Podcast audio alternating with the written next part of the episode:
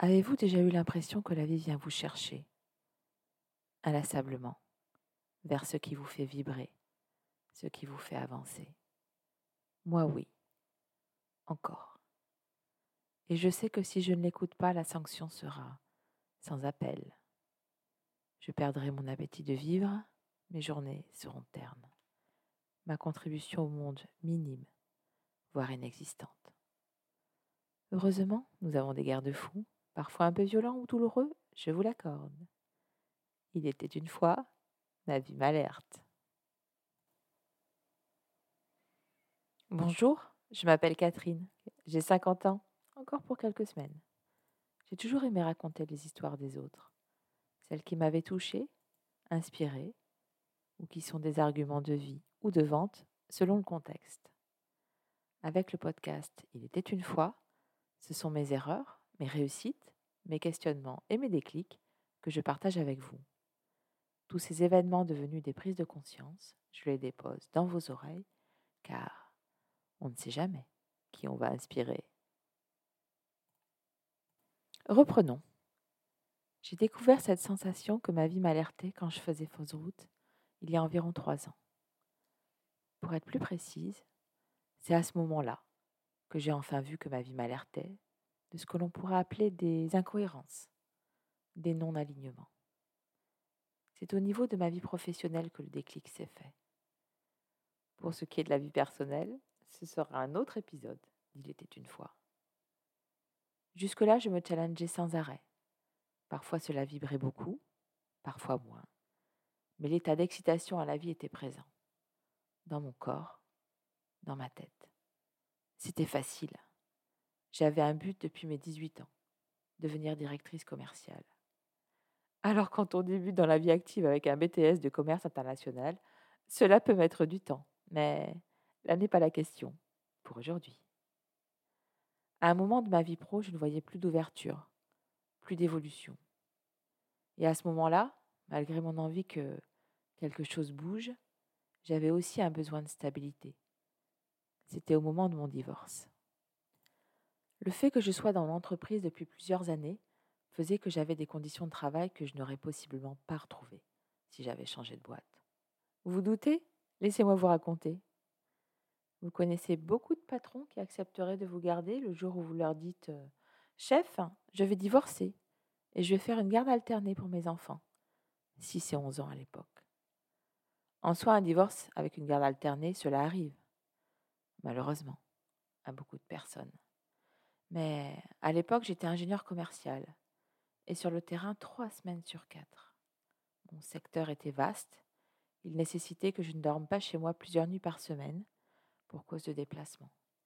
Je venais donc simplement d'annoncer à mon supérieur hiérarchique qu'il ne fallait absolument pas qu'il s'inquiète que j'allais faire le même chiffre d'affaires avec seulement deux semaines de déplacement mensuel, et non pas trois, comme cela été de mise depuis de nombreuses années dans notre société. Il m'a fait confiance. Il n'a pas été déçu. Moi non plus. Mes objectifs étaient plus qu'atteints. Je les dépassais. Mais la sensation de ce quelque chose a changé était là.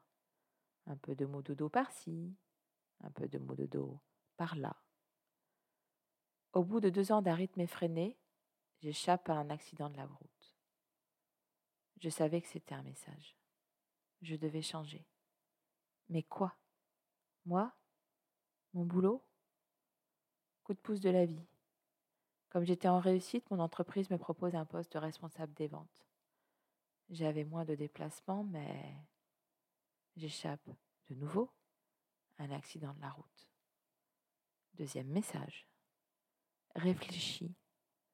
Réfléchis. Ce n'était pas ce que je faisais qui posait souci. J'adorais mon métier. C'est ce que je ne faisais pas. En parallèle de toute mes vies, j'avais commencé à écrire des livres pour enfants. Et je cherchais un illustrateur. L'espoir de me faire éditer. Je courais après le temps pour écrire plus. À ce moment-là de ma vie, j'ai même commencé à envisager un 80%. J'en avais même parlé à mon patron. Et là, comme un cadeau du ciel vers ce qui était mon rêve professionnel, mon directeur commercial s'en va et le poste m'est proposé. Après quelques hésitations, j'accepte enfin. C'était le poste. Vous vous rendez compte? Celui dont j'avais toujours rêvé. À peine dans mon nouveau costume, je me demandais déjà ce que je ferais après cette expérience. Et oui, je fonctionne aussi en boucle de vie. Jusqu'à maintenant, j'avais changé de fonction environ tous les cinq ans. Je fonctionne comme cela. J'arrive, j'expérimente, je mets en place les changements nécessaires pour que cela fonctionne mieux, je teste, je valide. Et un autre poste m'est proposé. Devant mon impatience à l'après, un ami m'avait même dit à l'époque Profite déjà de cette opportunité, réussis ce challenge et tu verras après. Sauf que je me retrouvais sans rêve. C'était la première fois de ma vie. Réussir dans ce poste n'était pas une option. Je réussis toujours ce que j'entreprends. Comme vous le constatez, il y a des croix qui sont bonnes à conserver. J'avançais donc vers plus rien. Un seul fil conducteur. Mon travail et l'équilibre entre celui-ci et ma vie de maman. J'étais épuisée. Une formation sur la gestion du temps me sauve littéralement la vie. Nous en reparlerons. Comme je ne peux vivre sans projet, d'un coup ceci se cumule. Opération des yeux, gala de danse, déménagement. Mais j'occulte mes besoins. Je suis simplement dans l'action. Dans ma tête, une question tourne en boucle. Comment vais-je faire pour aménager avant que les grandes vacances arrivent et que je puisse en profiter? Moi, je ne savais pas, mais la vie, elle, a trouvé une solution. Kératite aiguë sur mes yeux. Ma cornée s'était transformée en papier de verre. Outre des douleurs extrêmes, je ne pouvais plus lire, aucun écran, si je voulais avoir une chance de récupérer ma vue intacte. Pas de télévision, pas d'ordinateur, pas de téléphone.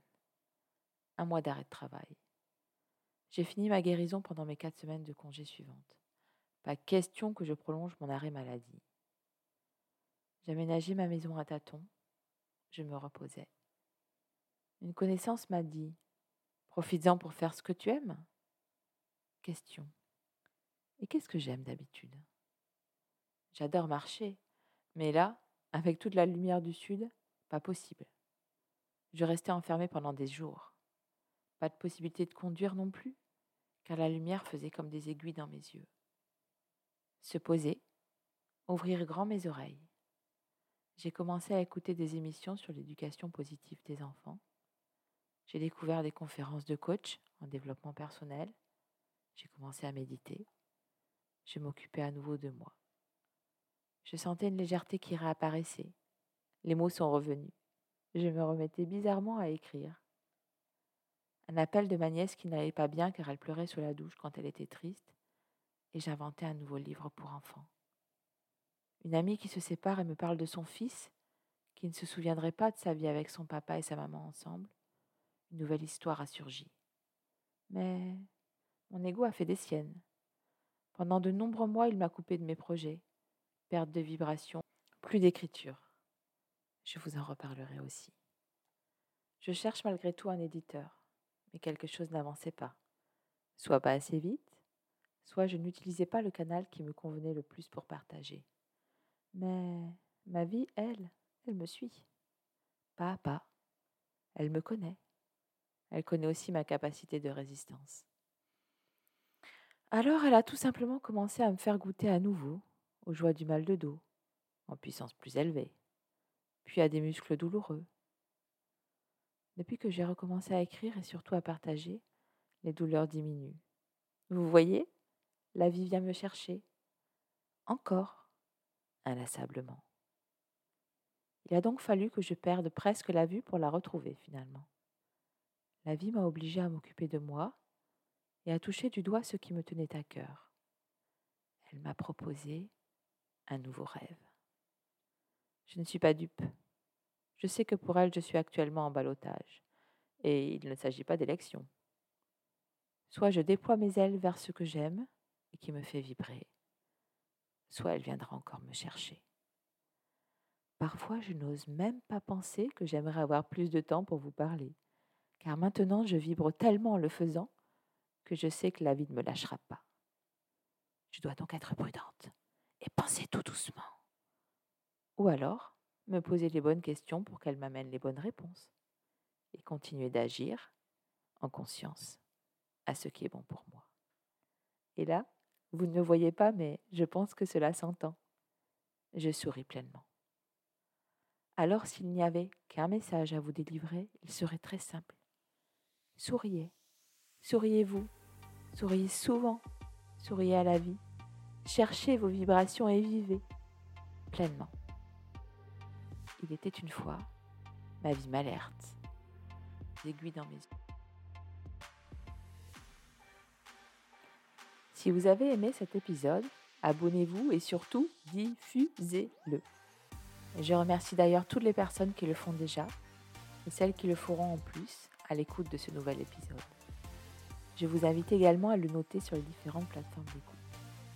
Je reviendrai dans 15 jours partager avec vous mes déclics et mes réflexions. Et vous Avez-vous déjà ressenti ce sentiment d'alerte? Que s'est-il passé? Qu'en avez-vous déduit? Qu'avez-vous fait? Racontez-nous.